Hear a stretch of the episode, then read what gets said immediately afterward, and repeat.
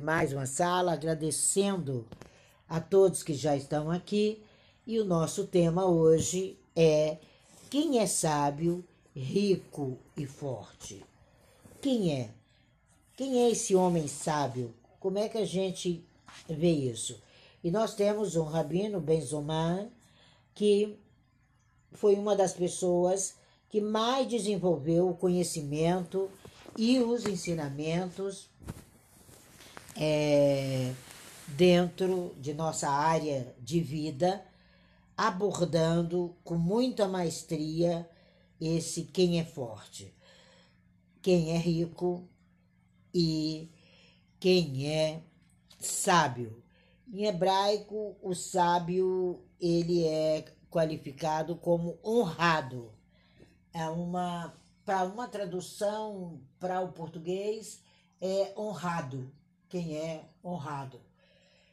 É muito interessante que a honra ela acompanha a sabedoria. Elas caminham de mão dada. Então, quando a gente pergunta quem é sábio, né? É para nós é muito simples. O sábio é aquele que aprende com cada um. É aquele que, como nós fizemos ontem ali no Instagram. Nós falamos dos nomes das pessoas que estavam ali e elas ficavam impressionadas. Eu falei, mas isso é o que você é concernente à busca de felicidade e realização. E a gente aprende, porque eu vou saber lidar com cada uma dessas pessoas. Como é bom você se dirigir à pessoa é, com ferramentas que vai fazer com que você se dê bem naquela fala, se dê bem nos seus momentos, você não prejudique, você não ofenda, você não desqualifique, você não pratique bullying. Então, a importância da sabedoria, o sábio é um mestre em aprender com cada um. Ele não é um mestre em ensinar porque ele é mestre por si mesmo. Então o sábio, ele aprende, ele aprende com o outro. Para ele se tornar um mestre, ele aprende com cada pessoa à sua volta. E também ele consegue proceder ensinando através do conhecimento que ele aprende com a própria pessoa. Então, o primeiro detalhe antes da gente desenvolver cada uma dessas qualificações humanas, é a gente não se esquecer que sábio dentro da Kabbalah é aquele que aprende com cada um, que torna cada um à sua volta um grande mestre. Se você passar a imaginar um mundo assim, você vai entender um pouco essa esse universo, esse nicho, esse mundo que você vive. Essa é o primeiro pincelada do sábio. A primeira pincelada do forte, porque nós vamos precisar dessas pinceladas para a gente poder entender. É aquele que domina os seus instintos. É aquele que não tarda em refletir é aquele que tarda em irar-se, é aquele que controla seus instintos. Que pena saber que o ser humano tem instintos. É um dominador do seu próprio espírito. Esse é o forte. E ele conquista. Toda pessoa forte, ela conquista. Ela conquista uma cidade inteira. Por onde ela passa, ela deixa um rastro de fortaleza. E o rico? O que será que é rico? Como construir essa riqueza? As pessoas vivem em torno dessa construção dessa riqueza, dessa riqueza, dessa riqueza, e as pessoas não sabem que o primeiro pontinho dentro da Kabbalah é aquele que se alegra com o que tem e com o que é. Porque para nós não existe o verbo ter, só existe o verbo ser, que quem é tem. Então é aquele que se alegra em ser. é aquele que se alegra em fazer, é o make, é aquele que se alegra em realizar. Quando a gente se vê dessa forma, a gente começa a honrar o outro e automaticamente você também é honrado. Então, as palavras do Reb Benzoman, ele pergunta para gente como é que você lida com essas três categorias humanas? Como é que você lida com a sabedoria, com a força e com a riqueza? E Isaac Abravanel diz são qualidades inerentes que a gente tem que buscar em nós mesmos e na sociedade a quem pertencemos. Porque não tem como um sábio caminhar com um asno e não regredir. Nós precisamos nos empenhar nessa riqueza, nessa sabedoria e nesse poder de maneira afortunada, de maneira onde as suas qualidades elas se convertem na vida do outro de uma forma exemplar e não como uma inveja. A gente vê muito inveja nessa trajetória. E Benzomar diz, é uma tradição judaica a gente entender como meta, como esforço humano, a sabedoria, a força e a riqueza. É meta, é sabedoria humana. Já a gente percebe isso e quantas vezes é, a gente vê alguns falando. Quem já não ouviu falar de um homem chamado Jeremias? Jeremias falava muito isso, que tínhamos que louvar o sábio em sua sabedoria, o valente na sua valentia e o rico nas suas riquezas. E nós temos que ter essa consciência dessa importância dessa riqueza em vivência naquilo que nós precisamos viver e amar o que vivemos. Quando a gente começa a entender, a gente faz uma análise de esforço. A escola da Kabbalah é uma análise de, de esforço. Você não precisa se recusar a se analisar. Você é sábio, você é forte, você é rico. Então, admire, procure seguir pessoas no mesmo nível. Quando as pessoas procuram você, é porque surge uma dificuldade e elas precisam das suas qualidades, que não são ilusórias. Elas precisam entender os seus sentidos, que não são ilusórios. Elas precisam entender as suas revelações, que não são vãs, são extremamente importantes. Então a gente precisa entender realmente como viver esses conceitos, como ser chamado de rico, né? Porque na falácia dos dias de hoje, é, é até, nossa, você não pode falar essa palavra. E ela é tão simplista, ela é tão real, porque ela é um atributo e ela é um desenvolvimento real.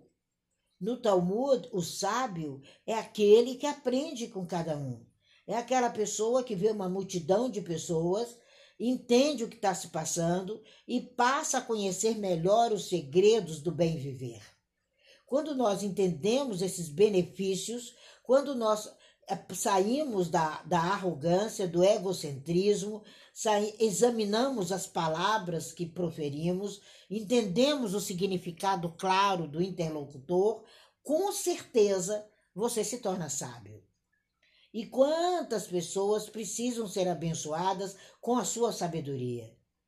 Elas perguntam a você, e às vezes é uma multidão de pessoas perguntando, é uma multidão de pessoas é, precisando é, de você, de compreender o que, que está passando, para que você verdadeiramente possa mostrar para essa pessoa a sua condição de sabedoria.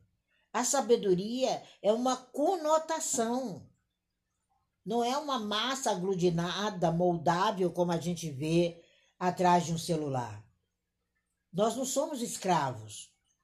E às vezes, com uma falta de sabedoria, você assassina o outro. Assassina os seus ideais, assassina a sua vontade, o seu crescimento. E nós precisamos resplandecer. Sabedoria é resplandecer. É memória. Fica na nossa memória aquele ensinamento que você nos deu. Fica em nossa memória os seus próprios segredos, que são segredos, pensamentos são segredos que precisam ser agrupados.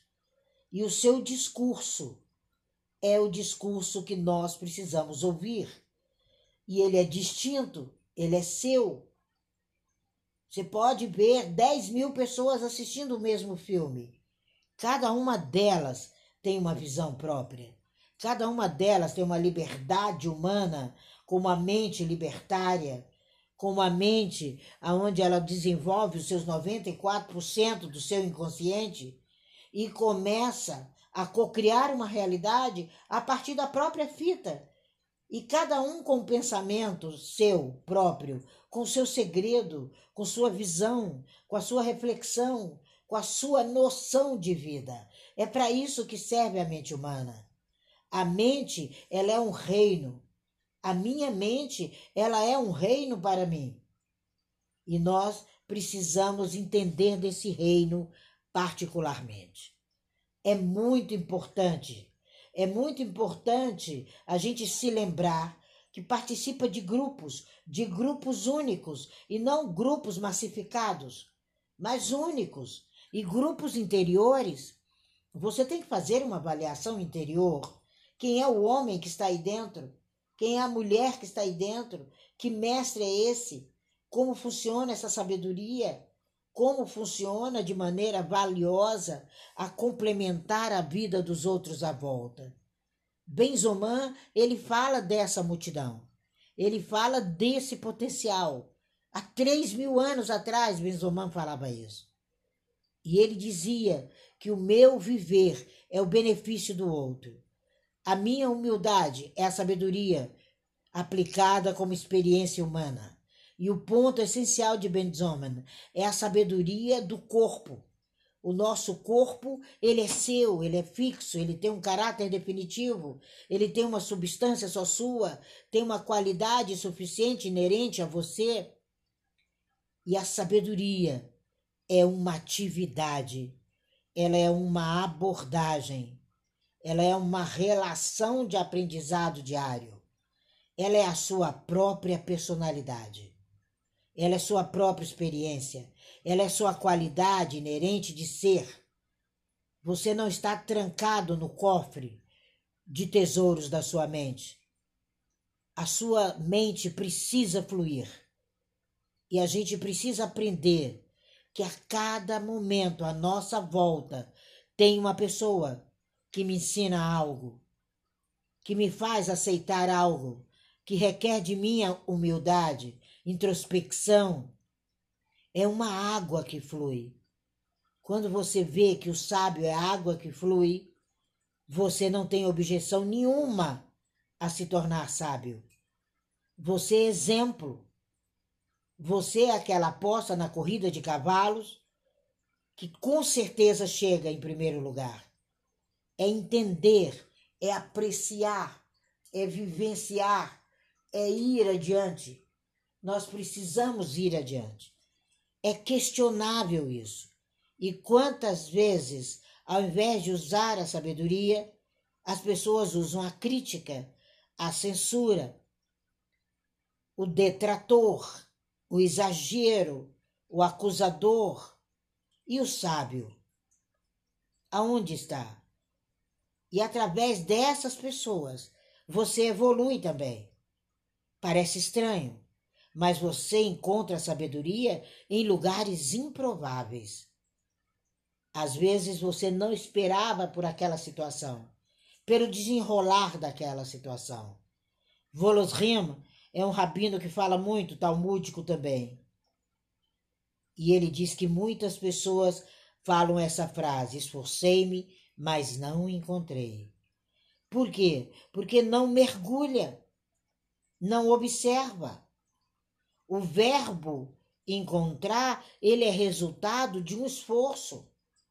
Encontrar algo é porque houve um esforço especial. É porque houve uma mutação e houve uma descoberta de uma fortuna interna. Quando o rabino fala no Talmud, ele diz para a gente: a faísca de luz, ela vem como um presente gratuito na sua existência.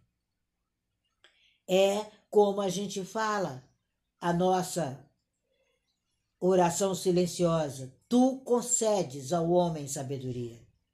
Então, se a gente cocria essa sabedoria, a gente encontra esse ensinamento e a gente pode ensinar o outro. Isso é um pouco da sabedoria. E o rico é o que se alegra com o que é e com o que possui. A riqueza, a fortuna, ela é disponível, mas ela é uma capacidade interior de realização. Quando você se vê numa cota de generosidade com você mesmo, você descobre que é um abençoador. Aí você descobre que a sua mão, ela gira a maçaneta. Você descobre que a chave de todas as riquezas é a capacidade de ser feliz na circunstância atual que você está vivendo. É fácil? Lógico que não. O homem, ele busca incessantemente do lado de fora. Ele busca incessantemente aquilo que não é devido. Ele busca incessantemente aquilo que ele não sabe nem para que que vai usar. Tem pessoas que infelizmente a gente as vê e, e não entende bem o proceder, a forma que trabalham, porque elas buscam essa riqueza sem viver a alegria da capacidade de todas as chaves que ela tem na mão. A capacidade de ser feliz nessa circunstância atual é que vai desprender você cada vez mais para o rumo da abundância. É amadurecimento. Esse amadurecimento judaico ele vem de seis mil anos é uma vida com significado, é uma vida diferenciada, é um material. Nada é censurável. Porque quanto mais você cresce, mais o universo à sua volta cresce. Quanto mais fortuna você constrói, mais pães você distribui. Quanto mais oportunidades de crescimento você dá ao outro, mais farta é a mesa dele. Você tem que compartilhar de bom grado. Você tem que dar ao necessitado. Você tem que aumentar o seu prazer. Você tem que aumentar a sua vida multiplicada. E você a multiplica quando você a divide. Quando você divide, você multiplica. Não, Tina, essa conta está errada. Lógico que quando você divide, você multiplica. Porque a outra pessoa vai multiplicar para outro. O outro vai falar para o outro e assim desencadeia uma sucessão de linguagens concisas. Nós precisamos sair do estado de morte. Nós precisamos sair do estado de pobreza. Nós precisamos sair do estado de inanimados. Nós precisamos promover valores fundamentais. Nós precisamos considerar as pessoas não numa agitação emocional medíocre, animadores de torcida, nada disso. Nós precisamos sair da paixão, do, do caprichozinho. Nós precisamos sustentar esse mundo, nos achegando com total realeza, porque somos realizados naquilo que temos. Não é uma ideia acumulativa é uma ideia de amplidão, é alargar a sua tenda. Quando você alarga, você promove uma vida diária muito maior para todo mundo. Ela é duradoura. Tanto a sabedoria quanto a riqueza, elas são duradouras. É esse o homem rico. É esse o homem na Mishnah de hoje que se satisfaz, que alarga, que determina o nível que ele vai alcançar. Não é ganhar dinheiro, é fazer fortuna, é fazer realidade, é fazer abundância, é se empenhar. É o que Salomão fala: vai ter com a formiga o preguiçoso. O caminho está aberto, as necessidades, as qualidades, a quantidade, o objetivo. Nós precisamos caminhar sem cobiça. É muito pequeno o passo que leva da necessidade real à cobiça. É um passo muito pequeno. E nós precisamos dessa dieta estrita para saborear aquilo que viemos e não de uma comilança desenfreada. Isso é um mau hábito. Quando o futuro é desconhecido, aí você é pobre. Quando você conhece o futuro, você é rico. Quando você sabe que o amanhã não é uma ansiedade, você não estraga o amanhã. Você o torna realidade no presente. Essa é a grande fortuna. Essa é a vida rica. Essa é a palavra do Talmud sobre o amanhã agora. E o forte? Como ser forte? Dominando todas essas inclinações, dominando as tentações, as paixões individuais, dominando todo esse processo que não te leva a construção alguma. Essa paixão inativa, ela é uma inclinação que não vai deixar você ser autêntico. E nós precisamos de heróis de verdade. Nós precisamos de pessoas que entendem seus próprios desejos, caminham com eles e seguem a sua recitação e segue a sua vida. É como Yom Kippur. Perdoa-nos. É uma lista longa. É uma lista que você percebe quando chega a festa de Yom Kippur de tudo aquilo que você precisa determinar e não fazer mais. O forte é esse, é que dá respostas às suas próprias palavras, tem bônus nas suas próprias atitudes. Não é uma pessoa má, é uma pessoa que é tranquila, é uma pessoa que se entende, é o Tsehará, ele é seguro, ele é forte, ele é grande companheiro, ela é grande companheira, ela tem benefícios e prazeres nos próprios benefícios. Ela não vive o costumeiro. A pessoa que é forte, ela trabalha day by day. Sabe? É um domínio. Não é um monstro tipo Frankenstein. Não, é forte. O Talmud nos diz que a guerra contra a má inclinação, ela é diária ela é uma batalha. E para ser forte, não precisa ser traiçoeiro, não precisa ser inimigo, não precisa ser espertinho ou engenhoso. Para ser forte, precisa ser resistente, precisa estar no lugar certo, na hora certa, estendendo a mão certa. Não é uma guerra convencional, não é um uniforme de um país ou uma cor diferenciada de um exército que vai fazer um homem forte. Pode transformá-lo num agressor, mas é ser aquela quinta coluna da escola de Kabbalah. É aquela quinta coluna. Nós sempre vemos três colunas na árvore da vida, mas ainda tem a quarta e a quinta. E a quinta é aquele que é uma verdadeira mitzvah. É aquele homem que sabe, na hora certa, a tomada de decisão. Qual é a roupa que vai vestir? Qual é a roupa que você vai vestir para o dia de hoje? Ela é a roupa da justiça? É a roupa do sentimento? É a roupa da alegria? É a roupa da força? É a roupa do caráter? Qual a roupa? Com qual roupa eu vou? né? Como diz Caetano, com que roupa, com que roupa eu vou? Quem é esse? Quem é esse semelhante? Como você vai se honrar no dia de hoje? Qual é o seu papel dinâmico e ativo até o pôr do sol? Hoje nós vamos estar falando sobre isso no Instagram às nove da noite.